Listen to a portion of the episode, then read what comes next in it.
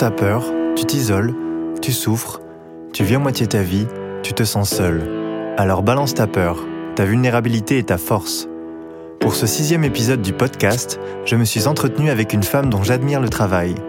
À travers ses écrits, son livre et ses multiples expériences qui l'amènent à explorer la notion de féminin sacré, cette véritable sorcière des temps modernes nous partage ses réflexions sur la vulnérabilité et la place de la femme comme divinité du quotidien.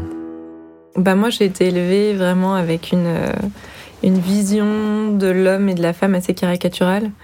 Euh, j'avais en même temps je recevais dans chez moi un discours où on me disait qu'en tant que femme euh, je pouvais tout faire que j'allais être indépendante que j'allais avoir toute la liberté que je voulais que c'était important que je sois ambitieuse, euh, que je compte sur moi, etc. Donc quelque chose, euh, euh, voilà, d'émancipateur. Enfin, je me suis pas du tout sentie. Il n'y a, pas eu du coup le discours qui venait me, restreindre en tant que femme.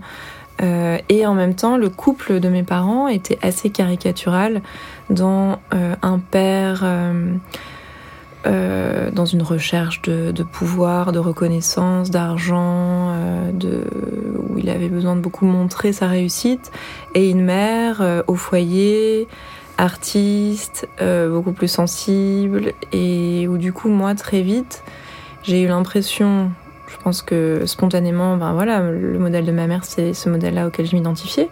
Euh, et puis il y avait aussi cette sensibilité que je. Enfin, moi je pense que je suis vraiment très sensible, donc je me reconnaissais dans la sensibilité que je voyais chez ma mère. Et, euh, et en même temps, je me disais, mais si je suis comme elle, je peux pas être cette femme qu'on me vend, libre, euh, ambitieuse, qui réussit, qui est autonome. donc il y avait une espèce de, dichotomie là, enfin de, trucs complètement croisés pour moi. Et donc il y a eu vraiment une lutte intérieure pendant toutes mes années pas vraiment d'enfance parce que c'était pas tellement le, sujet, mais plutôt d'adolescence, où je me où je me disais bah, il faut que toute cette sensibilité, en gros, je la mette de côté parce que c'est la guerrière qui va y arriver. En fait, c'est la guerrière qui va survivre dans ce monde.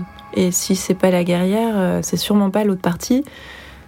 Tout simplement parce que moi, je voyais que, en gros, ma mère, avec sa sensibilité, elle avait pas vraiment réussi à, offrir quelque chose au monde, quoi. Et elle était beaucoup restée à la maison. Et, euh, et du coup, je me suis, euh, euh, voilà, je pense vraiment coupée en deux. Et dès que je sentais que cette sensibilité, que je pouvais nommer aussi fragilité, faiblesse, ça me mettait dans des sentiments peut-être d'impuissance ou de, juste être vraiment différente des, gens qui avaient autour de moi. Euh, dès que je sentais ça, je, me disais, oulala, là là, mais c'est hyper dangereux, euh, il faut que je, cadenasse, quoi. Je mets ça dans une petite boîte et puis je fais semblant que je suis cette femme euh, qui sait ce qu'elle veut, qui. Bon.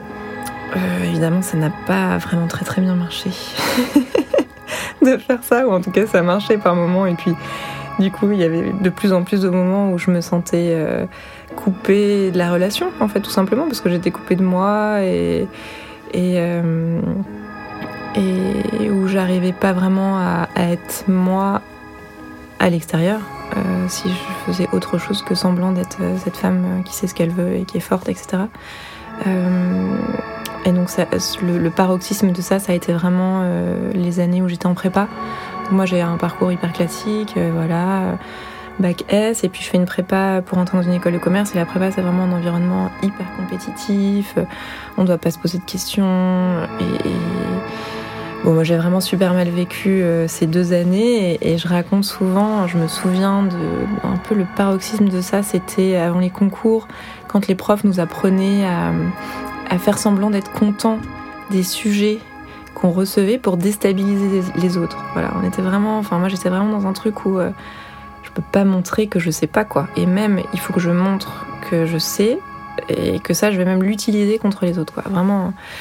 Euh, donc après ça, j'étais un peu, euh, voilà, j'en pouvais plus en fait de cet environnement et de, de, cette armure qu'on me demandait de porter. Et quand je suis arrivée en école, euh, j'ai senti que cette bah, il y avait quand même beaucoup, beaucoup des camarades de promo qui la portaient, cette armure. Et que, en même temps, ils avaient raison parce que c'était ça ce qu'on attendait de nous et le côté, voilà, ambitieux, qui se projette, etc.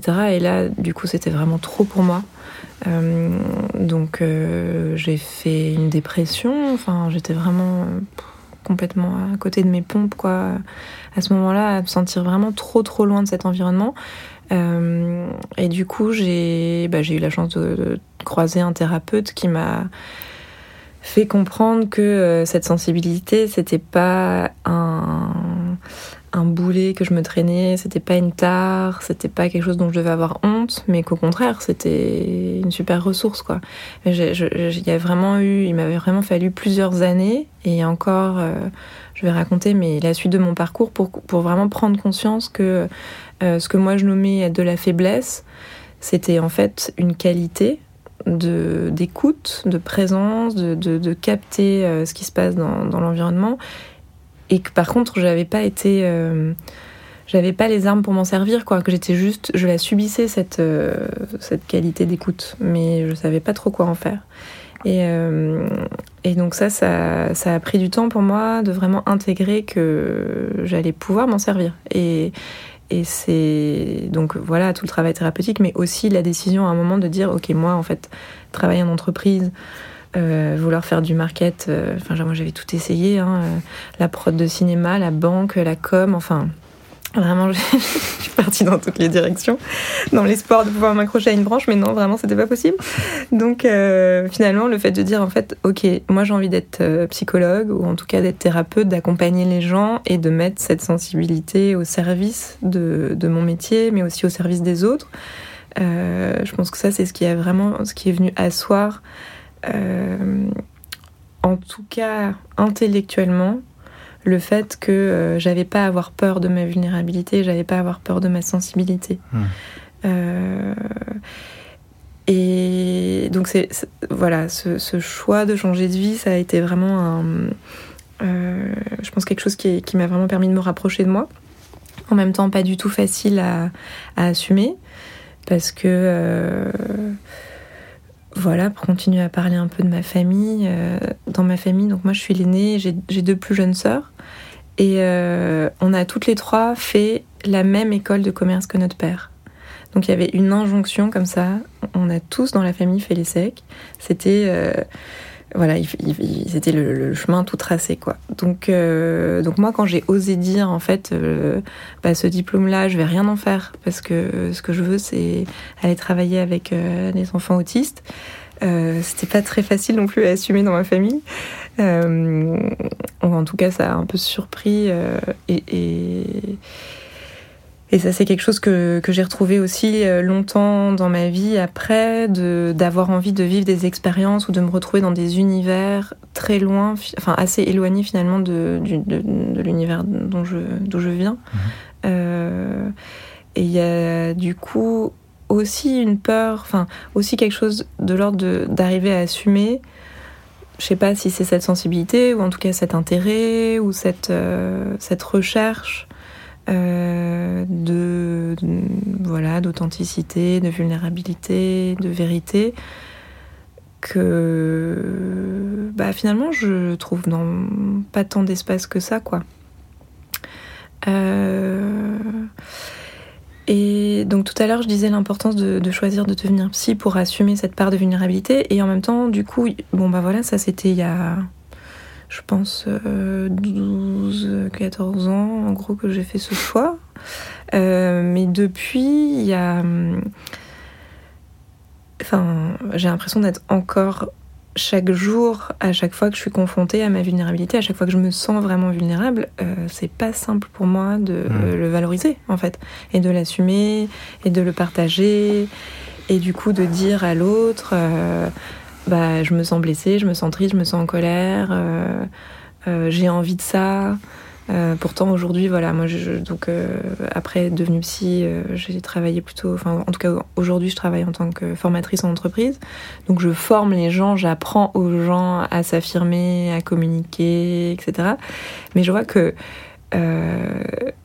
c'est un processus vraiment complexe parce que quand on se sent vulnérable, enfin moi en tout cas quand je me sens vulnérable, je suis dans la peur. Hmm. En fait, je, je, je sens que j'ai plus le contrôle, que je suis à la merci de ce qui peut se passer, de l'autre, de la relation, du et que souvent, en fait, je pense que moi, je suis quelqu'un qui est vachement confiance en moi, en mon chemin, en la vie, etc. Mais justement, quand je suis vulnérable, je perds toute confiance. Euh, et du coup, à ce moment-là, euh, ok, rationnellement, je sais que je peux partager ma vulnérabilité, que c'est une force, etc. Mais en fait, à ce moment-là, je le sens pas vraiment comme ça, quoi. Hmm. Euh,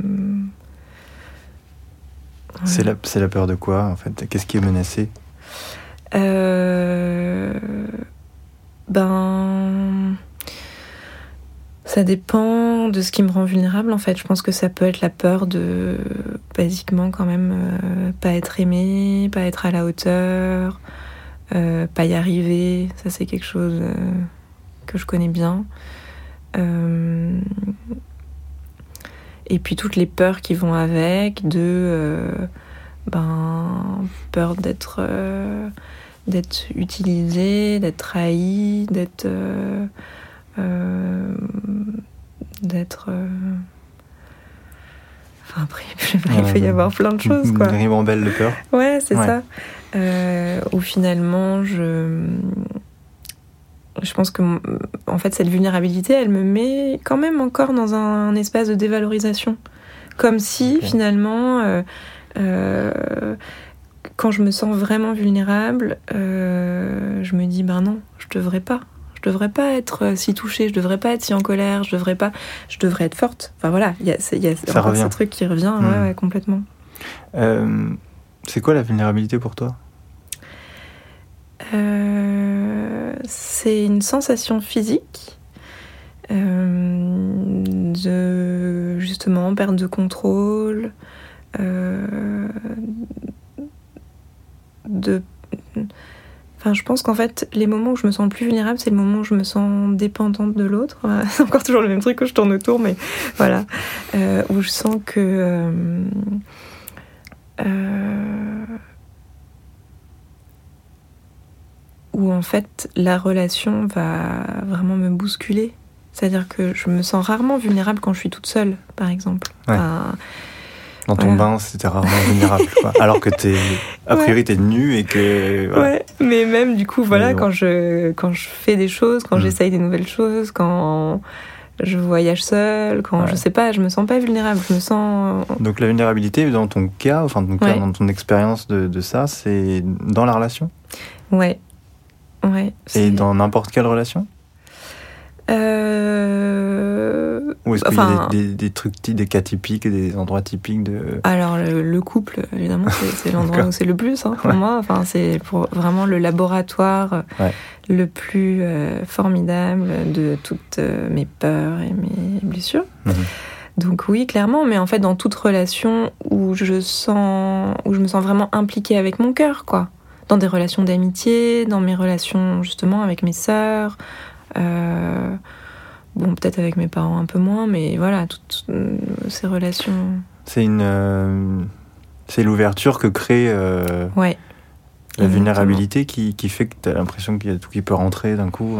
Ouais, c'est vraiment que ça vient toucher ben, voilà, mon cœur qui est ouvert, hmm.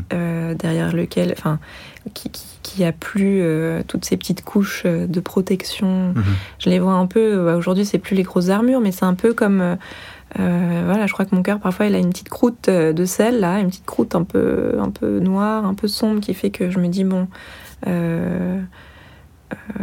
l'autre va pas me, me mettre en danger en fait. Et, et, quand justement ça, ça tombe ou ça s'ouvre, Ouais, cette ouverture, elle est, elle est en lien en tout cas mhm. avec, avec le sentiment de vulnérabilité. Mais donc du coup, c'est aussi, enfin ça c'est aussi quelque chose que j'expérimente beaucoup, que ce soit dans ma posture thérapeutique, que ce soit dans les cercles de femmes que, que j'anime ou, ou même simplement dans, mon, dans ma vie à moi. Euh, quand je peux la dire, cette vulnérabilité, quand je peux la nommer, quand je peux dire ce dont j'ai besoin, là, du coup, justement, je, je l'image que je donne souvent, c'est je me prends dans les bras à cet endroit-là, où je me donne la main, où je, je prends dans mon cœur, mon cœur dans, mes mains. Enfin, il y a, y a, vraiment quelque chose de je peux me contenir. Mhm. Et si je suis, euh, et ça c'est vraiment un processus psychique, euh, voilà, dont plein, enfin, qui est connu en psychologie, Ouais. qui est euh, si j'arrête de mettre de côté à vouloir refouler des émotions que je juge inconfortables, négatives, Mm. euh, je sais pas quoi, et que je, il faudrait surtout pas que je les ressente, du coup je les mets de côté. En fait, elles ont vachement de place. Ouais. Quand j'arrive à dire, bah en fait, elles existent. Oui, j'ai besoin de ça. Oui, euh, j'aimerais bien être euh, super euh, joyeuse, positive, mais en fait là, je vois pas l'issue, Hmm. par exemple. Euh, bah, le fait de pouvoir le dire, ça me redonne complètement ma verticalité en fait. Je pense que cette idée de puissance, pour moi, c'est vraiment ça. C'est Ouais. à partir du moment où ça, ça peut être entendu, ça veut dire que moi, je l'accepte et que je peux le montrer à l'autre. Mhm. Euh, ben justement, la peur, elle perd son son, Son emprise, empreinte, ouais. ouais, son emprise, D'accord. c'est Ouais. ça. Mm. Mais alors du coup, j'ai- ça, ça me fait réfléchir. Est-ce que finalement, c'est pas être vulnérable que de prendre euh, ses peurs euh, et, les, et les, les livrer complètement à l'autre? Enfin, en tout cas, les. euh, tu me disais justement que c'est pas en les mettant de côté que Mm. ça fonctionne, mais c'est plutôt en les reconnaissant Mm. et en les acceptant. Mm. Est-ce que c'est pas le moment où tu es le plus vulnérable finalement, le moment où tu acceptes Si, ouais, carrément, D'accord. c'est ça. En fait, Et ça pourtant, demande. c'est d'être vulnérable qui t'aide à le plus l'être, en fait? Euh, Il y a un peu, tu vois, il y a- Ouais. Alors, euh, je dirais que c'est, en fait, c'est courageux de d'oser regarder ses peurs pour pouvoir les exprimer, et qu'à ce moment-là, bah, en même temps, c'est courageux, mais en même temps, ça, c'est assumer complètement sa vulnérabilité. Hmm. Et en fait, quand je l'assume complètement, que j'ai peur, en fait. Ouais. Si j'ai peur, c'est que je suis vulnérable, ou que je me sens vulnérable. Ouais. Et c'est le fait de pouvoir l'assumer complètement qui fait qu'en fait, ça se, ça disparaît. Hmm. Enfin, Disons que si tu la vis pas complètement, hmm. euh, y a elle est encore là en fait. ouais, c'est ça. Faut, ouais, faut, c'est la- faut qu'elle soit complètement reconnue dans son entièreté ou. Ouais. pour euh, qu'elle ait plus besoin d'être là Ouais. en fait.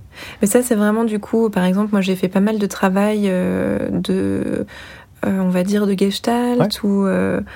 Donc du tu coup, peux préciser ouais. pour ceux qui connaissent pas. Euh, c'est-à-dire euh, où on va dans un espace symbolique, donc par exemple comme si on avait un tapis par terre euh, qui représente notre vie ou une situation de notre vie, on va euh, utiliser des, des personnes ou des objets qui vont représenter par exemple ces peurs. Mhm. Et du coup, c'est vraiment en les nommant, en les reconnaissant et en en faisant quelque chose.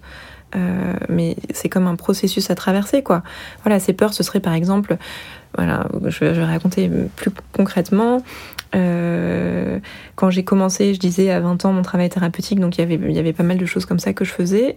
Euh, je me souviens plus du tout du, du- du- des thèmes des premiers exercices de Gestalt, enfin Ouais. un travail, euh, travaux de Gestalt que je faisais. Mais en gros, par exemple, je peux dire, bah voilà, euh, cette peur de pas être à la hauteur, elle me paralyse et elle me donne la sensation d'avoir les bras euh, bloqués, que je peux, je peux plus rien faire, je suis figée comme ça. Donc symboliquement, le thérapeute, il va m'enrouler autour des- du buste un tissu qui va me serrer figer, les bras ouais. contre la- le torse pour que j'ai cette sensation de figé. Et puis du Hmm. coup, je vais dans l'expérience, dans mon corps, vraiment plonger, voilà, vraiment le faire.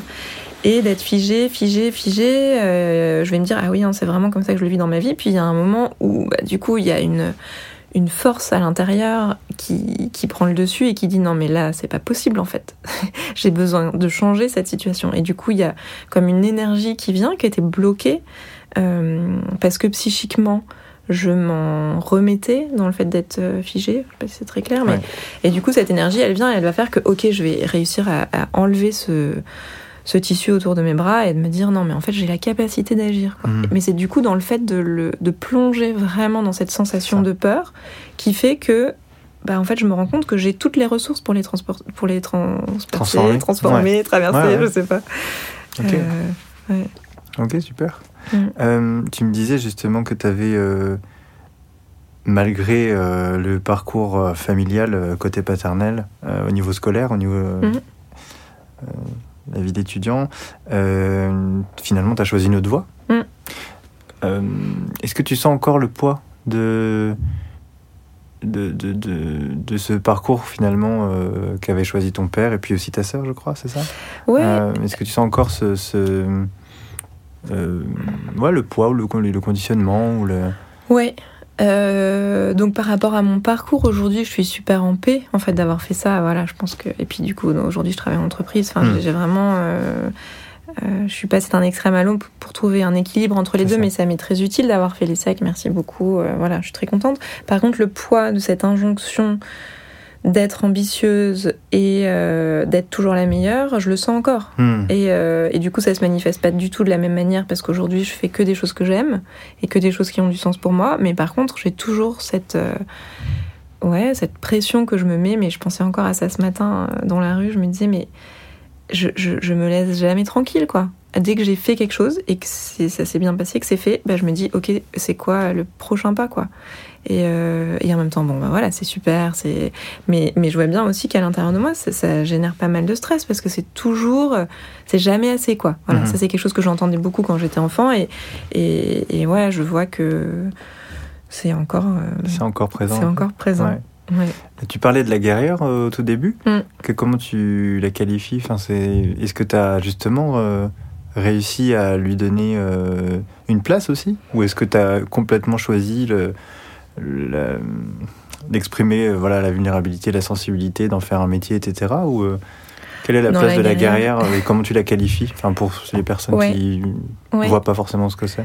Euh, je pense que je pourrais y avoir, il pourrait y avoir deux guerrières à l'intérieur de moi. Euh, une qui sait utiliser sa colère pour dire ça ne me convient pas, je ne veux pas ça, je pose mes limites, je euh, fais respecter mon territoire et ça c'est vraiment la scène guerrière euh, dont j'ai besoin chaque jour euh, pour dire non à des propositions, des choses qui ne me conviennent pas. Enfin voilà, je pense que ça j'ai vraiment appris à le développer parce que je savais pas du tout faire. Et que cette notion de territoire, ça a été aussi beaucoup, enfin un grand chantier pour moi. Donc cette guerrière-là, euh, je m'en sers, elle est utile et vraiment, il faut, je pense qu'on a tous vraiment besoin d'elle ou du guerrier. Mhm. Euh, mais je vois aussi qu'il y a, euh, et je me rends compte en ce moment beaucoup, cette guerrière qui est plutôt la femme blessée, qui va euh, anticiper chaque tentative de rapprochement comme une tentative d'envahissement par exemple. Enfin, la, la guerrière qui en fait euh, part un peu trop au quart de tour Hmm. et qui euh, ne pose pas ses limites de manière très juste, on va dire, ou Mm. alors qui le fait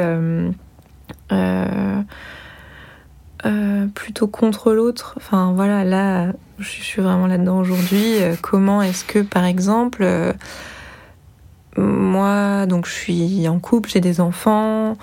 et en même temps, j'ai un grand, besoin de liberté et de pouvoir faire plein de choses, d'apprendre, de rencontrer des gens, etc. Donc, j'ai toujours un petit peu quand même la sensation que ma vie de mère et d'épouse, ça me contraint dans un rôle qui est pas, qui, qui est un peu antinomique de cette liberté, quoi, on va dire. Et, euh, et je pense qu'il y a la guerrière blessée.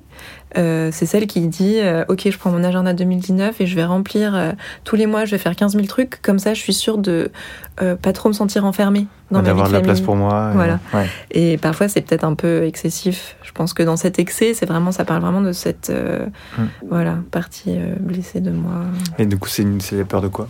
Qui, qui fait réagir cette guerrière? Euh, ben, la peur de d'être euh, d'être enfermée, d'être euh, limitée, Mm.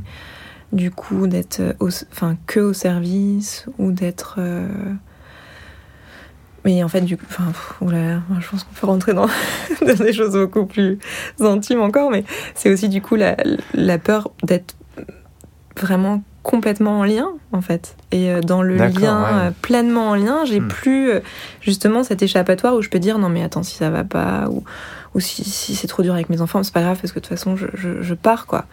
Et d'être vraiment obligée d'être là. Et euh, je pense que ça, c'est. C'est vrai, je remarque depuis, euh, bah, depuis que j'ai ouvert le compte et puis depuis que je fais ce travail aussi thérapeutique, il y a répandu, il y a effectivement cette peur de ne pas être aimé, d'être seul, d'être abandonné, etc. Mais encore en dessous et bien plus profond, et finalement, euh, Mm. celle qui peut-être est la mère de toutes les peurs, c'est plutôt la, la- la peur d'aimer complètement, en fait, d'être Mm. complètement en lien, d'être complètement engagé dans une relation, d'être Mm. euh, entièrement euh, disponible et donc vulnérable à l'autre aussi, Ouais. c'est ça? Ouais, complètement. Vraiment, c'est. euh, On a plus peur que- d'aimer que d'être aimé. Enfin, il y a un truc qui, Ouais. très, qui pourrait paraître paradoxal. Enfin, En tout cas, pour moi, c'est. euh, je, je, vois comme ça a été un mécanisme de projection, c'est-à-dire que j'ai beaucoup projeté chez l'autre. cette enfin, j'ai toujours trouvé ça normal finalement cette liberté, ce besoin de voilà d'autonomie euh, et j'ai jamais voulu voir à quel point j'étais pas complètement avec en fait. Hmm. Et, euh, et c'est ça, enfin, quand tu dis cette peur qui est en dessous, pour moi c'est vraiment ça, c'est de découvrir que euh, derrière la peur de ne pas être aimé, il y a cette peur de mais qu'est-ce qui se passe en fait si, si je donne tout C'est ça. Si je suis complètement avec l'autre, hmm. je pense que c'est vraiment le flip de. Enfin, je sais pas, ça a dû être terrorisé, mais le flip de cette fusion, le flip de, et puis du coup, euh, oui, d'être complètement vulnérable, c'est sûr. C'est ça. euh, comment comment t'es venu euh, justement c'est cet intérêt et puis ces notions pour euh, pour la guerrière, pour le féminin, le masculin, enfin. Mm. Comment, comment ça t'est venu en fait cette sensibilité là justement et ce, cette curiosité? Bah, moi, du coup, voilà, quand je suis arrivée en école, quand j'étais euh, en dépression, en tout cas quand je cherchais à être moi et à être euh, bien avec qui j'étais, euh, je me suis beaucoup demandé qu'est-ce que ça voulait dire être une femme, en fait. Mmh. J'avais l'impression que du coup, le modèle guerrière ambitieuse qui peut... Alors là, on je vais superposer un peu trop de choses, mais en tout cas, le, modèle ambitieuse, qui sait ce qu'elle veut, qui fonce, euh, qui ressemble plutôt à un mec euh, et qui n'assume pas vraiment sa partie sensible et vulnérable. Euh, même si j'aime pas catégoriser les choses comme ça, mais bon, en tout cas,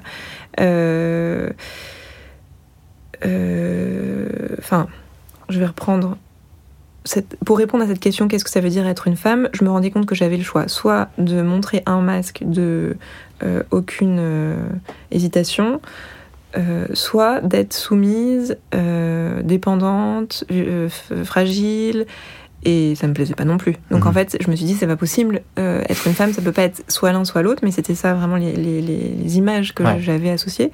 Donc moi, j'ai eu vachement besoin de chercher des femmes qui pouvaient m'inspirer et qui pouvaient m'aider à comprendre que j'avais pas besoin de faire semblant d'être euh, hyper sûre de moi.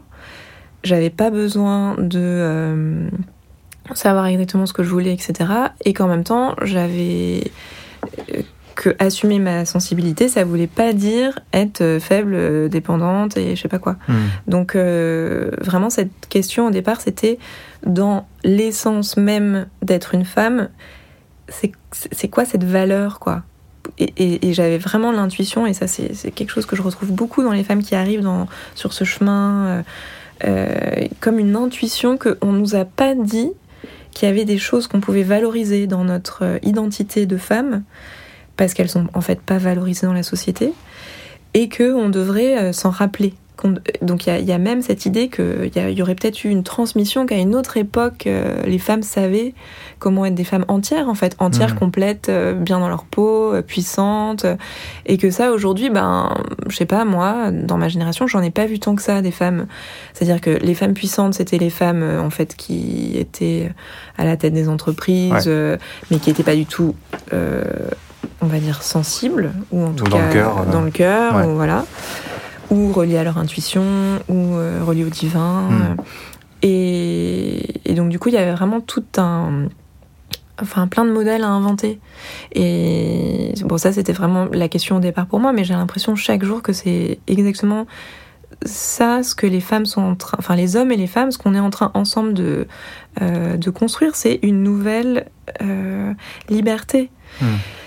Et euh, une femme qui prend sa liberté aujourd'hui, eh ben, elle paye forcément le prix de la culpabilité si elle a des enfants, de euh, la culpabilité par rapport aux, femmes de la, des générations précédentes qui ont jamais eu autant de liberté qu'elle. Enfin, voilà, il y a, vraiment quelque chose à inventer de euh, une identité enfin, de femme et une entièreté, une puissance, un sentiment de complétude.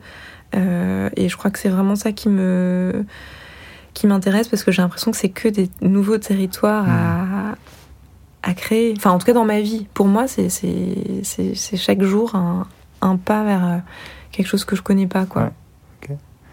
T'as des exemples dans, alors dans ta vie euh, personnelle, mais aussi, enfin, même plus largement, des exemples dans, dans, le monde de euh, réunions intérieures comme ça, d'exemples de, femmes qui euh, représentent pour toi, en tout cas, ce chemin vers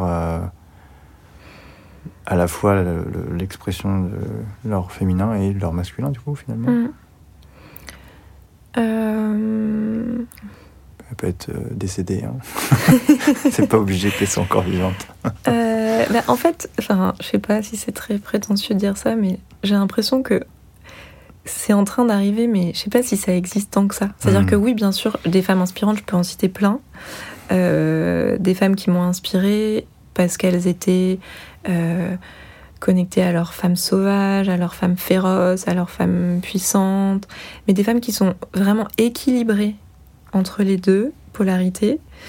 Euh, j'en vois pas tant que ça et, j'ai vraiment l'impression que c'est maintenant que c'est possible, quoi, que hmm. c'est en train d'être possible, mais bon, c'est peut-être que j'en connais pas assez, hein, ou alors que je suis trop jugeante, je sais pas. Mais exigeante. Euh, ouais, ouais, sûrement. mais en même temps, c'est bien aussi de euh, de, de, pas essayer. Enfin, du coup, ce que je trouve intéressant, c'est que justement, on n'a pas de modèle. Enfin, moi, je sens que j'ai pas de modèle. Je me dis pas, j'ai envie d'être comme elle, par exemple. Euh, et que c'est. c'est justement cet équilibre, il est à trouver dans mon cœur. Hmm. Enfin, C'est-à-dire que c'est que moi qui peux savoir si je suis équilibrée, en fait. Hmm. Enfin. Et, euh, et peut-être je peux manifester des choses à l'extérieur et les gens vont projeter sur moi quelque chose, mais il n'y a que moi qui vais sentir que justement, quand il y a les deux polarités équilibrées, il y a quelque chose physiquement, je le sens au niveau de mon cœur qui rayonne. Et, et, je sais que là, je suis dans cet équilibre, hmm. en fait. Euh, Est-ce que la vulnérabilité, c'est euh, de l'ordre du féminin?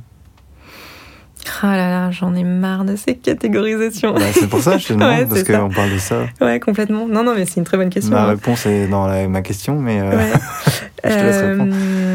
Alors, donc j'aime bien. Euh, donc moi j'aime bien cette vision du féminin qui est notre autre côté euh, et qui est euh, donc Annick de Souzenel, elle dit. elle parle de. En hébreu, en fait, le, terme mâle, c'est celui qui se souvient. Hmm. Qui se souvient. Et Ève, évidemment, c'est pas la côte d'Adam, c'est son autre côté. donc, pour être un être humain aligné, on va dire, ou debout, il faut se rappeler que euh, on n'est pas juste notre ego, je pourrais dire les choses comme ça, mais qu'on est aussi cette partie là qui est dans l'ombre, mystérieuse, connectée au divin et vulnérable. Euh, et il se trouve que dans ces définitions masculin-féminin, il y a plein de grilles de lecture qui se mélangent, de genre, de sexe, de, de, au niveau psychologique. Et du coup, c'est important, je trouve, à chaque fois de parler de quel cadre de référence on parle, enfin de, donner son cadre de référence. Là, en fait, j'aime bien cette image, comme si on avait tous, hommes et femmes, à se rappeler que on n'est pas juste l'évidence de qui on est, mais qu'on est aussi autre chose et peut-être en fait que cette autre chose, il est différent pour chacun. Enfin, mhm. moi, je parle euh, du divin, euh, du mystère, parce que j'ai l'impression que justement, euh, renouer avec ma vulnérabilité, renouer avec cette haute partie de moi, qui a été du coup aussi renouer avec mon féminin, parce que c'était en lien avec cette question d'être une femme, c'est ce qui m'a rendu beaucoup plus pleinement humaine parce que je me suis rendu compte que j'étais pas que humaine en fait. Enfin, c'est un peu. C'est clair Ouais. Enfin, pour moi. Euh, je suis désolée si c'est pas clair pour vous. du coup, euh, mais ça, c'est peut-être mon chemin seulement. Et peut-être que cette partie-là euh, du féminin pour quelqu'un d'autre, ça va être se rappeler autre chose je sais pas. Moi, j'ai l'intuition que c'est vraiment de, ce divin dont on parle. Euh, et, évidemment, quand je suis dans ma vulnérabilité, je suis euh, euh, beaucoup plus proche du divin parce que je suis pas dans l'illusion du contrôle, de d'avoir mis des barrières, d'être rassurée. De, je suis complètement en fait dans cette ouverture de cœur dont on parlait tout à l'heure. Donc euh, voilà, pour moi, c'est vraiment ces notions-là qui se tissent en fait à cet mmh. endroit-là. J'ai pas envie de dire féminin égale vulnérabilité parce que là, du coup, après, on, raconte mille autres choses. Mais voilà, il y a ce tissage, je pense. Je pense souvent à, au fait que ben, les Chinois, ils ont inventé le yin et le yang il y a 5000 ans, Mm. et que nous, en 2019, on est à peine en train de se poser ces questions-là. Euh, Est-ce que toi aussi, tu as la sensation qu'il y a une espèce de volonté de réunir tout ça, mais que du coup, il y a une, une coupure, une séparation quand même Mm. entre euh, ces deux cultures, euh, qu'il y a une envie à la fois ouais, de les réunir, ces deux cultures, mais en même temps de, de vouloir absolument définir euh, certaines notions, certaines idées, certains concepts par euh, soit de la science, soit euh, de la logique, Mm. soit du mental, euh, soit... euh, j'ai l'impression que justement, en fait, euh, il y a trop de masculin euh, Mm. dans la façon d'aborder ces thèmes-là qu'ils ne le sont pas, en fait, par, euh, par essence? Ouais, je crois que en fait cette réunion, je sais p- euh, ce désir de réunion pour moi, il est vraiment intérieur. Enfin, il est aussi du coup, comme tu dis, peut-être avec cette autre culture ou Mm. avec les sagesses anciennes. Euh, moi, je, suis beaucoup entourée de gens qui ont cette recherche-là, de se rappeler de ce qui se faisait avant, avec la conscience qu'il y avait une autre sagesse bien antérieure à nous. Euh, mais en fait, c'est vraiment cette réunion intérieure et c'est vraiment cette communion euh, de deux parties de moi qui se manifestent euh, différemment. Et, je pense que pour moi, 2018, ça a été vraiment l'année où j'ai compris que le couple intérieur que j'avais à, à manifester, c'était euh, ma capacité à donner. Et je pense que je peux vraiment être une bonne mère pour moi. Enfin, la mère, celle qui aime inconditionnellement, je la connais. Mm. Par contre, euh, celle qui reçoit, euh, je la connais moins. Et du coup, en fait, ce couple-là, que je peut-être je cherche dans mon couple à l'extérieur, ou ce désir de communion, en fait, pour moi, Camille, il parle de euh, être capable de me donner et être capable de recevoir ce que je me donne. Mais en fait, je pense que c'est vraiment euh, l'enjeu aujourd'hui, il est de réunir tout ce qu'on a séparé. Et bien sûr qu'à un moment, c'est important de séparer, de mettre des étiquettes et de dire c'est deux choses différentes parce que ça nous permet de comprendre. Et comme tu dis, on a un, on a un mental et on est en France, euh, on valorise tellement le rationnel qu'on a vraiment besoin de mettre des étiquettes. Mais en fait, c'est comme le chaud et le froid, il n'y a pas un moment où la température devient chaude ou devient Mmh. froide. C'est que c'est un éventail Ouais. entre les deux. Et souvent, quand on parle du masculin-féminin, on oublie qu'en fait, on, enfin, on, a on l'impression qu'on parle de deux choses, alors qu'en fait, on parle d'un éventail. Ouais. Et Ah, c'est une belle image, ça. Voilà, Mm, si- il faut. Donc C'est ça cette séparé, en fait. réunification. Ouais, Ouais. voilà, exactement. Et c'est un chouette. euh, Est-ce que, euh, est-ce que la- le fait d'avoir des enfants a créé des nouvelles peurs chez la femme? Euh, Ben, le fait d'avoir des enfants, ça m'a beaucoup confrontée à la réalité de qui j'étais et ça m'a vraiment fait sortir de l'idéal de comment je pourrais être euh, un jour en tant que mère et justement par exemple tout cet amour que je pourrais leur donner etc Euh, mes enfants ils m'aident ils me mettent vraiment face à mes limites euh, ou à mes contradictions ou euh, donc ça vient beaucoup toucher la peur de pas être à la hauteur Mhm. en fait. Euh, je parlais tout à l'heure la peur d'être enfermée, mais, mais bon, en fait, je pense que c'est surtout beaucoup cette peur-là de de pas arriver à les aimer autant que ce que j'aimerais pouvoir les aimer, quoi. Ok. Mhm. Euh, pour finir, euh, il y a, il y a- je voulais te partager ça et avoir ton avis. Il y a beaucoup de, évidemment de messages euh, sur le compte où finalement les personnes se posent des questions et aimeraient, j'imagine comme d'autres, euh, soit avoir des solutions, Mm. voire des solutions toutes faites, Mm. euh, soit des choses très pragmatiques et très concrètes, c'est-à-dire qu'est-ce que je fais Mm. Euh, j'ai jamais d'autre réponse qu'il n'y a rien à faire. Mais alors du coup, je sais pas quel... Toi, comme vu que tu le fais aussi pour toi et que tu as été aussi... tu es dans la relation d'aide et dans l'accompagnement, est-ce qu'il y a... Évidemment, il n'y a pas de mode d'emploi, mais est-ce Mm. qu'il y a quelque chose à faire, en fait Ou qu'est-ce que toi, Ouais. tu donnerais comme euh, recommandation Ouais. à des personnes qui sont dans la peur euh, d'être vulnérables, la peur de ne pas être à la hauteur, la peur euh, Ouais. d'exprimer leur féminin, leur masculin, enfin... Ouais.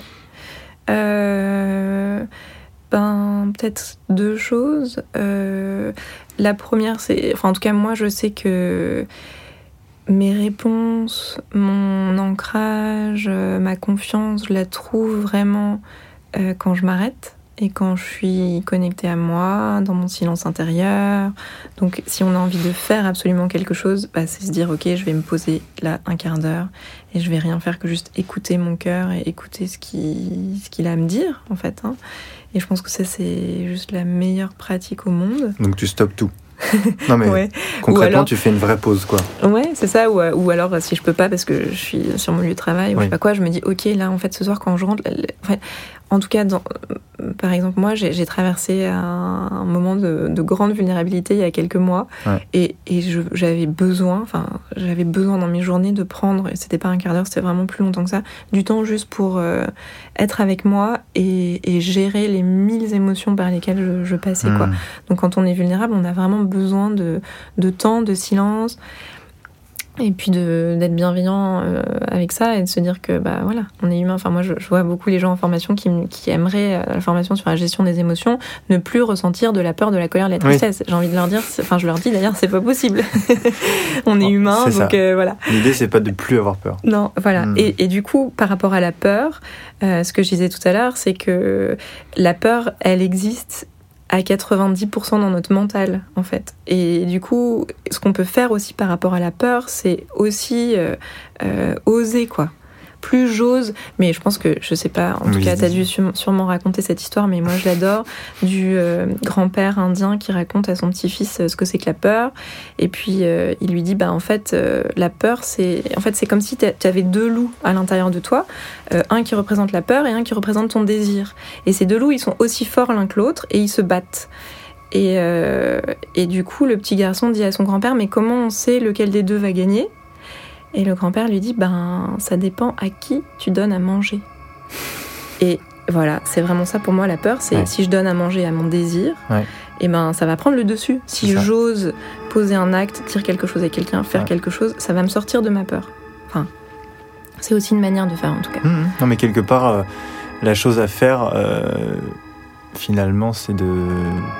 C'est ça, c'est de se concentrer euh, sur son désir et en tout cas de le nourrir. Mm. Euh, et de surtout voir qu'il y a un désir derrière la peur. Quoi. Ouais, ouais, c'est ça déjà de s'en rendre compte ça, quoi. Ouais, ouais. ouais, c'est ça, complètement. Et, euh, et effectivement, le fait de balancer sa peur, ou en tout cas de l'exprimer, c'est une, une- déjà une première étape. Mm. Mais après, l'idée, c'est de voir ce qu'il y a de l'autre côté. Quoi. Ouais, Ouais. complètement. Ok Mm. Merci. Merci à toi.